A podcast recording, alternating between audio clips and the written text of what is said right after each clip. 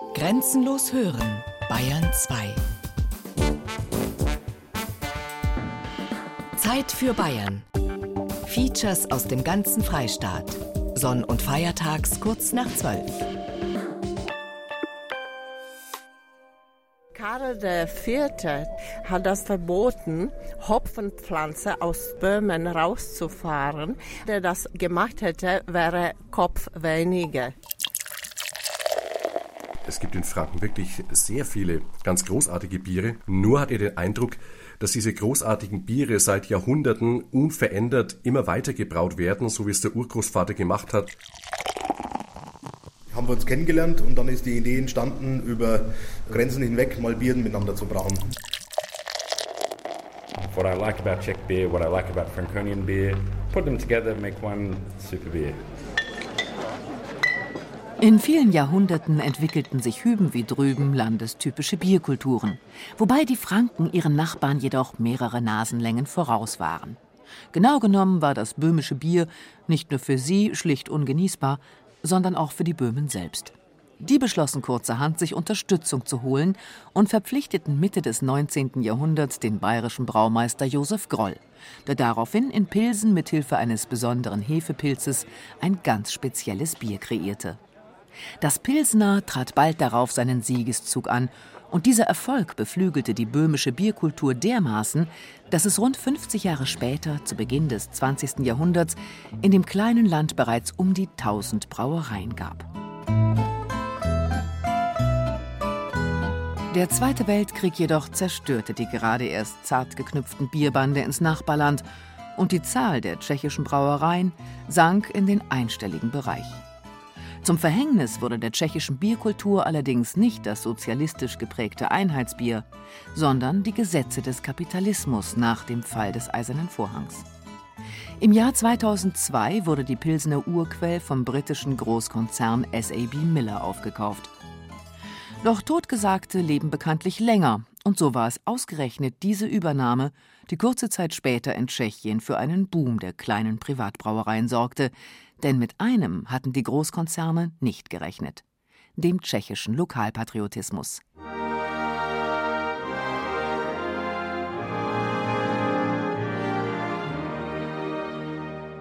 Der Anstoß, eine eigene Brauerei zu gründen, kam, als Bier aufhörte, Bier zu sein und die tschechischen Bierliebhaber gezwungen wurden, chemisch angereichertes Bier hiesiger Großbrauereien zu konsumieren, die von ausländischen Konzernen aufgekauft wurden, denen es nicht um den tschechischen Nationalstolz ging, sondern nur um den größtmöglichen Gewinn. Das Zitat findet sich in dem Bierwanderführer Bierland Pilsen von Martin Droschke und Elmar Tannert und es stammt von Robert Benisch, dem Inhaber der Kleinbrauerei Ubisona in dem kleinen Örtchen Tschischitze im Landkreis Pilsen. Die beiden Autoren aus Coburg und Nürnberg haben sich gemeinsam mit dem Fürther Künstler Anders Möhl auf Entdeckungsreise ins Herz der neuen tschechischen Bierkultur begeben, und sie seien, so der Autor Elmar Tannert, bei der Frage nach deren Auslöser immer wieder auf ähnliche Argumente gestoßen. Ist der aktuelle Boom der tschechischen Kleinbrauereien also letztlich einer patriotischen Trotzreaktion geschuldet? Ist Tschechien damit so etwas wie das kleine gallische Dorf im Widerstand gegen die Global Beer Player und deren Einheitssud? Wie viel, das lässt sich quantitativ natürlich schlecht sagen. Also sagen wir, es steckt vor allem seit dem Verkauf von Pilsner Urquell an einen Großkonzern sicherlich Lokalpatriotismus dahinter, weil viele sagen, sie wollen kein Konzernbier trinken, sondern Bier, das in Tschechien nach alter tschechischer Tradition gebraut wurde. Das ist das eine. Aber sicherlich äh, hat der Boom der Kleinbrauereien auch mit der neuen Verselbstständigung zu tun, also mit der Möglichkeit, wieder eigene Betriebe zu gründen seit der samtenen Revolution. Es hat halt nur eine Weile gedauert, bis die Leute allmählich so weit waren, das zu tun. Tatsächlich dürfte der tschechischen Privatbrauereienboom sowohl der Sehnsucht nach eigenständigem Nationalgeschmack als auch der Globalisierung zu verdanken sein. Denn längst gedeihen Trends im Kielwasser der weltweiten Vernetzung und offene Grenzen sorgen dafür, dass kreative Brauwünsche auch realisiert werden können. Ja klar, also dadurch, dass auch wieder nach dem Fall des Eisernen Vorhangs sich der Markt geöffnet hat und die Tschechen da noch teilhaben konnten oder Zugang hatten zu Bieren, die sie vorher nicht hatten. Eben zum Beispiel das IPA, das India Pale Ale. Dadurch haben sie solche Anregungen äh, auch sehr gerne aufgegriffen und sie adaptiert und ihre eigenen Kreationen daraus gemacht. Ich denke auch, früher war es ihnen eher nicht möglich, amerikanische oder australische Spezialaroma Hopfensorten zu beziehen, mit denen sie jetzt auch sehr gerne arbeiten. Doch auch den Nachbarn in Bayern und Franken wird zwecks Inspiration sehr gern in den Braukessel geschaut, meint Biertester Tannert. Also in Westböhmen habe ich sehr viele Kleinbrauereien kennengelernt und dort ist bei einigen zu beobachten, dass sie sehr gerne das bayerische Weißbier adaptieren, aber eben nicht eins zu eins übernehmen, sondern versuchen aus diesem bayerischen Weißbier doch wieder etwas Eigenes zu machen. Und ich muss sagen, die tschechischen Weißbiere, die haben mich mehr begeistert, oft als die bayerischen, weil sie um einiges spritziger, leichter, fruchtiger geraten sind. Und ja, also das äh, kann man als bayerischen äh, neueren Einfluss feststellen auf Tschechien. Beratung, Ideen und vor allem eine der wichtigsten Zutaten, das Malz nämlich, findet der tschechische Braumeister zum Beispiel nur wenige Autostunden entfernt im Oberfränkischen in vielen Variationen.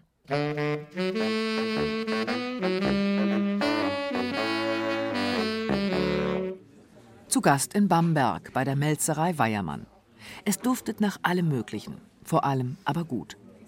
Dagmar Hernetschkova hat eine ganze Reihe von verschiedenen Malzproben vor sich auf dem Tisch ausgebreitet. Wir dürfen probieren. Firma Weiermann hat 80 Sorten von Malz. Am meisten ist das Gerstenmalz, gibt es dazu aber auch Weizenmalz und Roggenmalz.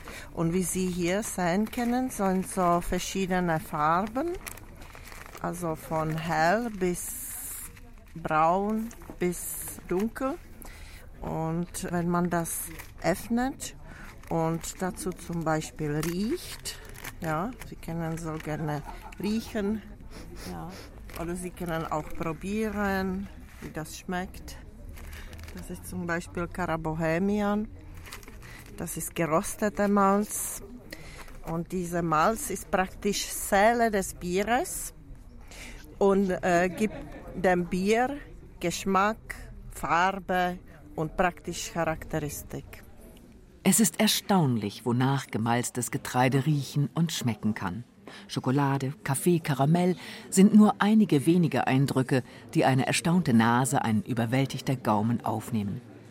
Dagmar Hernetschkova ist so etwas wie eine Geschmacksbotschafterin in Sachen Biergetreide, eine Brückenbauerin zwischen Franken und Tschechien. Ich komme aus Tschechischer Republik, aus Prag, wo ich äh, landwirtschaftliche Hochschule studiert hatte, Betriebswirtschaft. Und ich bin in Außendienst für Firma Weiermann.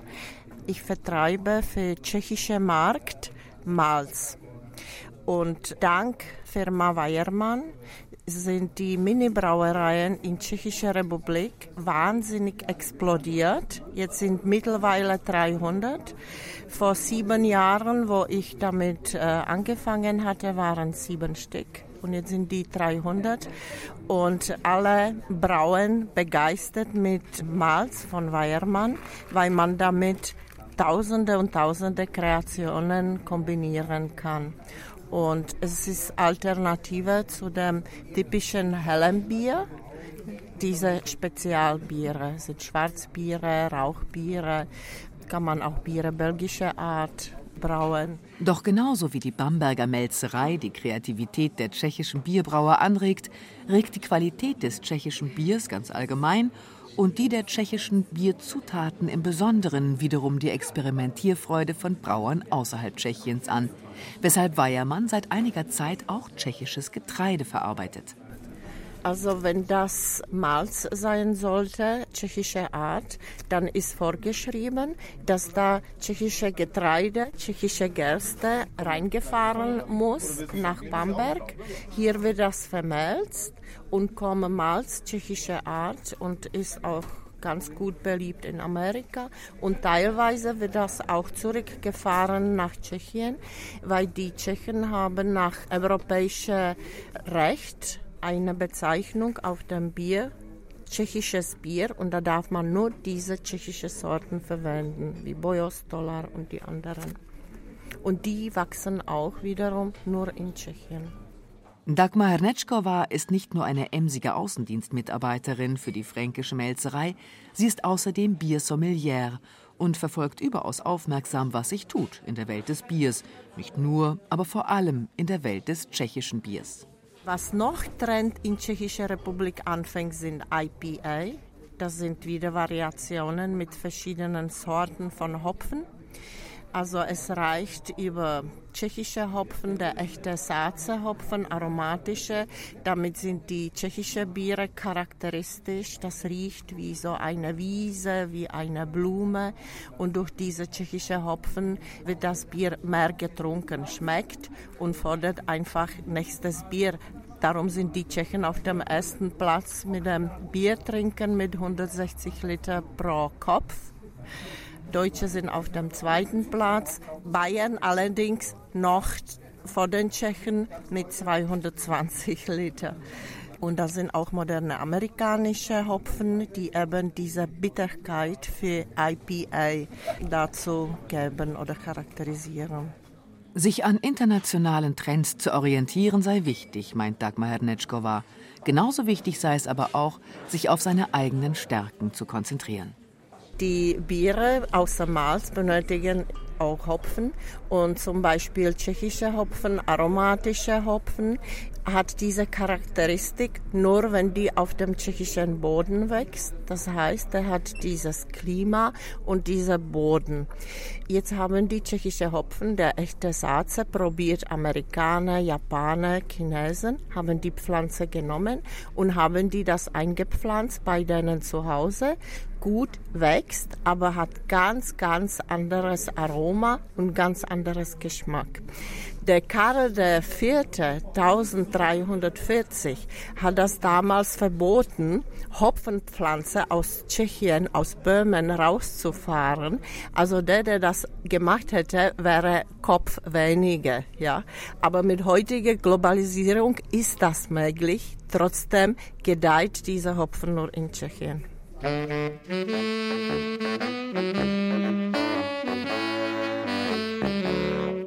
scheint fast so, als wollte der widerspenstige tschechische Aromahopfen uns an etwas erinnern. Vielleicht daran, bei aller Weltoffenheit die eigenen Wurzeln oder anders gesagt, den Boden unter den Füßen nicht zu verlieren. Genau davor warnt auch Elmar Tannert. Bei zahlreichen Bierverkostungen, sowohl auf tschechischer wie auch auf fränkischer Seite, ist ihm ein Punkt immer wieder negativ aufgestoßen. Ich habe auch das Gefühl, als ob die Craft-Bierbrauer sich sehr gerne darauf verlegen, die Trendbiere zu brauen. Also die IPAs zum Beispiel, die India Pale Ales. Und mir ging schon manchmal so, dass ich ein IPA getrunken habe von einer kleinen Craft-Bierbrauerei und ich das Gefühl hatte, gut, da wurde eben jetzt ein Bier gebraut und da wurde sehr viel Aromahopfen zugegeben, dass man eben äh, ja diese hübschen Hopfenaromen da auf der Zunge und in der Nase schon hat, wenn man am Glas riecht. Aber es waren eigentlich überhopfte Biere, die waren nicht ausgewogen. Und äh, das Craft-Bier-Brauen kann sich nicht darin erschöpfen, jetzt mit diesen Aromahopfen zu experimentieren und dann sagen, jetzt ein tolles Craft-Bier, ja, das Aroma so toll. Aber alles andere, was zum Bier dazu gehört, äh, fehlt. Es fehlt die Tradition, es fehlt die Wurzel der eigenen Biersorten und deswegen schmeckt mir dieser Trend eigentlich nicht. Und äh, ganz passend dazu hat uns nicht nur ein fränkischer Kleinbrauer gesagt, äh, dass es bei ihm äh, keine Spezialbiere gibt, weil seiner Ansicht nach ohnehin jedes Bier, das er braut, ein Spezialbier ist. Der Boden unter den Füßen. Das hat sowohl für fränkische wie auch für tschechische Bierliebhaber einerseits mit Regionalität, andererseits mit Kreativität zu tun. Ein Pionier auf dem Gebiet der kreativen Biervielfalt ist der Bamberger Wirt Gerhard Schohlmann. In seinem Café Abseits hat er schon vor rund 20 Jahren begonnen, nicht nur fränkische Spezialbiere anzubieten und wurde damit zu einem Craft-Bier-Pionier, lang bevor Craft-Bier überhaupt in Mode war. Wir waren vermutlich mit die Erste. Es gibt aber einen starken Trend zu Gaststätten mit einer erheblich großen Anzahl an Biersorten. Äh, in München Tepphaus zum Beispiel wurde vor zwei Jahren gegründet. Also da geht es in die Richtung teilweise 20 verschiedene Biere vom Fass und 200, 250 Flaschen Biere. Was technisch natürlich einfach ist, das kann jeder machen. Das Problem ist, man braucht auch die dazu passenden Gäste. Und bei uns hat sich das hier langsam entwickelt. Also wir haben 97 angefangen und dann über praktisch eineinhalb Jahrzehnte oder fast zwei Jahrzehnte uns diese Gäste erarbeitet. Also angefangen mit 30 Bieren, da braucht man mehr Gäste, die das mögen. Die Gäste verändern sich, die Biertrinker, die Bierliebhaber kommen und je mehr kommen, desto mehr kann ich anbieten. In den Großstädten ist es natürlich einfacher, da gibt es einfach genügend Potenzial. Man kann eine Gaststätte aufmachen, die läuft oder kann vom, vom ersten Tag an laufen mit diesem Konzept. Deswegen gibt es in vielen Großstädten, München, Nürnberg fängt es an. Berlin ist extrem exemplarisch, wo jede Woche praktisch neue Gaststätte diesen Typs aufmacht. Sogar Biergaststätten, die sich auf bestimmte Biersorten oder Bierstile äh, spezialisieren. Da gibt es eine Bar, die nur Indian Pale Ales, ein bestimmter äh, angelsächsischer Bierstil, ausschenken. Und solche Dinge, ja. Oder es gibt eine belgische Bar, die nur belgische Biere präsentiert. Das ist natürlich jetzt in Bamberg sicherlich nicht möglich. Denn der Craftbeer-Trend ist ein urbanes, ein Großstadtphänomen und damit gleichzeitig Ausdruck der städtischen Schnelllebigkeit, der kapriziösen Lust auf andere, ständig neue Geschmacksrichtungen. Bei Gerhard Schulmann im beschaulichen Bamberg werden neben den sogenannten Craft-Bieren, die sich gern auch an internationalen Bierstilen orientieren und hierzulande nicht so verbreitet sind, schon immer regionale, traditionelle Biere ausgeschenkt. In der Regel sind 60 verschiedene Sorten im Angebot, davon fünf vom Fass und der Rest in der Flasche. Bei aller geschmacklichen Experimentierfreude achtet Schulmann dabei aber auch immer auf die handwerkliche Qualität der Biere. Nur weil etwas neu und exotisch ist, kommt es bei ihm noch lange nicht in den Ausschank. Wie verträgt sich seiner Meinung nach der experimentelle Craft-Bier-Gedanke mit dem bayerischen Reinheitsgebot? Es gibt ganz wenige im Bereich der Craft-Bier-Brauer, die Biere brauen wollen, die nicht dem Reinheitsgebot entsprechen. Über die, fast alle Craft-Biere sind auch nach dem Reinheitsgebot. Auch in den USA zum Beispiel brauen sehr, sehr viele Brauer, obwohl das Reinheitsgebot dort nicht als Gesetz gilt, nach diesem Reinheitsgebot. Ist auch eine Art von scheinbarer Qualitätsversprechen. Aber es gibt durchaus Brauereien, wie zum Beispiel äh, Freigeist in Köln. Die haben zum Beispiel ein Bier gebraut mit Austernschalen und Seetang, was fast etwas pervers klingt, aber durchaus Tradition hat. Es gibt zum Beispiel in der Gegend, wo Austern gefangen werden oder geerntet werden, auch Brauereien, die dort mit, nicht mit Austernschalen, sondern mit Austern Bier brauen. Soll sogar schmecken, habe ich aber noch nicht probiert. Bier darf so ein Getränk nicht genannt werden. Und das könnte in diesem speziellen Fall sowohl Austern wie auch Bierliebhabern durchaus entgegenkommen. Bierführerautor Tannert steht den Trend zu immer ausgefalleneren Sorten eher skeptisch gegenüber. Ich würde es mal so sagen, was mir an der Craft Beer Szene eigentlich nicht gefällt, ist, dass eine Entkoppelung von Gastronomie und Braubetrieb stattfindet. Also meiner Ansicht nach gehört das ja zusammen. Das Bier gebraut wird, dass es für den Ort gebraut wird, an dem es ausgeschenkt wird. Und eigentlich müsste man ja sagen, dass ohnehin jedes Bier, jedes äh, fränkische Kleinbrauereibier, das da bei uns gebraut wird, ist ja eigentlich ein Craft-Bier. Und ich habe das Gefühl, als ob Craft-Bier-Brauer sich jetzt alle diejenigen nennen, die sich eine Brauausrüstung kaufen und dann in einer Garage oder in einem Keller ihr Bier brauen, das dann an Biotheken verkaufen, aber die nicht die Ambition haben, auch das mit aufzubauen, was eigentlich der Tradition nach zum Bier dazugehört und ja, zu seinem Betrieb einfach gehört. Bei den fränkischen Privatbrauereien, vor allem auf dem Land, zum Beispiel in der fränkischen Schweiz, ist das anders. Hier gehört der Gasthof, in dem das eigene Bier ausgeschenkt wird, ganz selbstverständlich dazu. In Tschechien wurde diese Tradition durch die Zeit des Sozialismus unterbrochen und erlebt erst seit rund zehn Jahren eine Renaissance. Wir haben es also mit einer sehr jungen Bewegung zu tun. Das ist, vermutet Tannert, bestimmt auch die Ursache dafür, dass es in tschechischen Privatbrauereien, selbst dann, wenn sie einen eigenen Gasthof betreiben, deutlich experimenteller zugeht.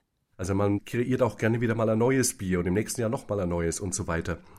Ich war mit einem fränkischen Brauer im Gespräch, der hat auch ein neues Bier entwickelt oder er hat einfach mal Freude gehabt am Experiment. Er hat eine Charge Bier gebraut, wo er auch einen Aromahopfen beigefügt hat, hat es dann probiert, hat sich gesagt, naja, ist eigentlich klasse geworden, das Bier, aber werden das meine Gäste mögen? Und er hat das Bier dann sicherheitshalber lieber unter Verschluss gehalten, weil der Brauer sich gesagt hat, es könnte ja sein, dass also der, der Geschmack meiner Gäste so konservativ ist und so geeicht auf das Bier, das wir bisher hatten, dass ihnen dieses Bier schlichtweg nicht schmeckt. Und so hat er es dann sicherheitshalber erst gar nicht in den Ausschank gebracht. Also da, ja, da spielen sowohl die Mentalitäten mancher Brauer zum einen eine Rolle, aber vielleicht auch die fränkische Mentalität manchmal, die gar nicht so gerne über den Tellerrand hinausblicken will oder hinausschmecken.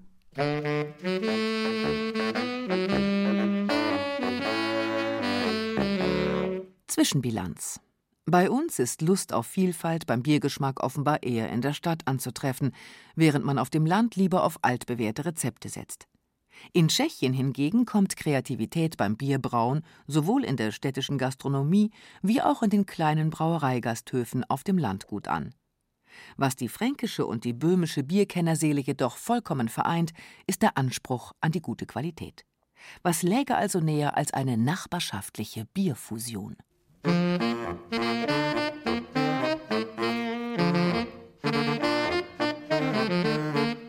Genau das dachten sich einige Bierenthusiasten, zu denen auch der Co-Autor des hier schon erwähnten Brauereiführers Bierland Pilsen, Martin Droschke, zählt. Die Idee zu einer fränkisch-böhmischen Bierbrücke entstand in Bamberg.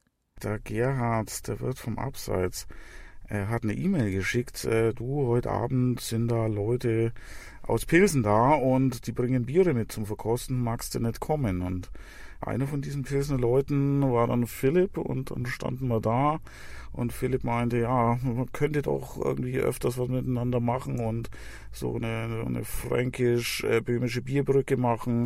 Und ich meinte, hey, genau das ist auch unser Anliegen, genau das haben wir auch vor Augen und dann haben wir angefangen. Philipp Miller, der Zweite im Bierbrückenbund, lebt seit vielen Jahren in Pilsen. Als gebürtiger Australier hat er erst in Tschechien erlebt, dass Bier durchaus ein Genuss sein kann. In Australien ist Bier nur etwas, was man trinkt, nichts, was einem wirklich Freude macht. Vielleicht gefällt einem die Wirkung nach ein paar Bieren, aber nicht das Bier an sich.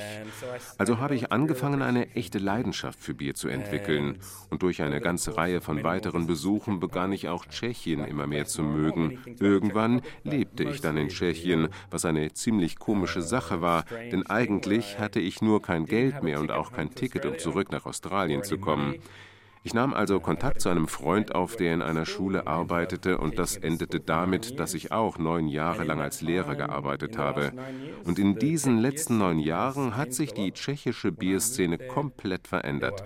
Als ich hierher kam, gab es so zwischen 90, 94 Brauereien, nun sind es über 300. Hier ist es anders als in Franken. Während die Zahl der Brauereien dort wahrscheinlich eher zurückgegangen ist, findet hier gerade eine Explosion von Brauereien statt.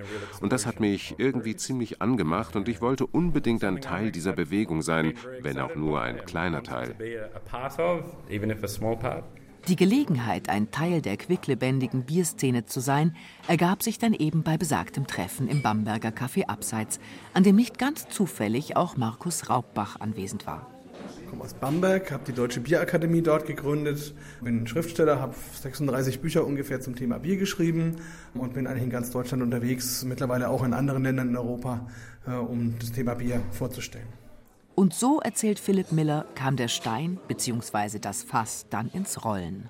Naja, es ist einfach so passiert, dass ich das Glück hatte, ein paar wunderbare Leute aus Bamberg kennenzulernen. Markus und Martin, der ja aus der Nähe von Bamberg kommt. Die beiden waren in Pilsen und ich habe eine Brauereibesichtigung arrangiert bei einem Freund, dem die Blahowa Brauerei gehört.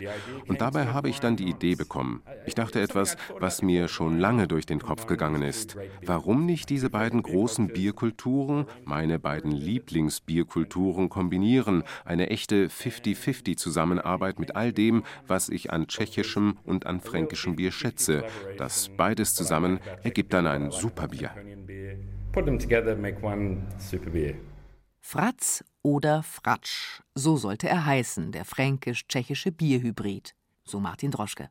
Fratsch, das ist ein Bier, das zwei Kulturräume in sich vereinigt, zwei Bierkulturräume. Das ist ein fränkisch-böhmisches Gemeinschaftsbier, das das Beste beider Länder quasi zusammenbringt. Bis zu einer tragfähigen fränkisch-böhmischen Bierbrücke wird es noch eine Weile dauern. Probieren kann man das Bier des jeweiligen Nachbarn, aber auf ganz konventionelle Weise. Man kann ja einfach mal auf die andere Seite der Grenze fahren. Also ich kann eigentlich jeden nur dazu ermutigen, mal eineinhalb Stunden zu fahren mit Zug oder, oder mit dem Auto und schon ist er in einem ganz anderen Bierreich und kann dort ganz neue Biererfahrungen sammeln.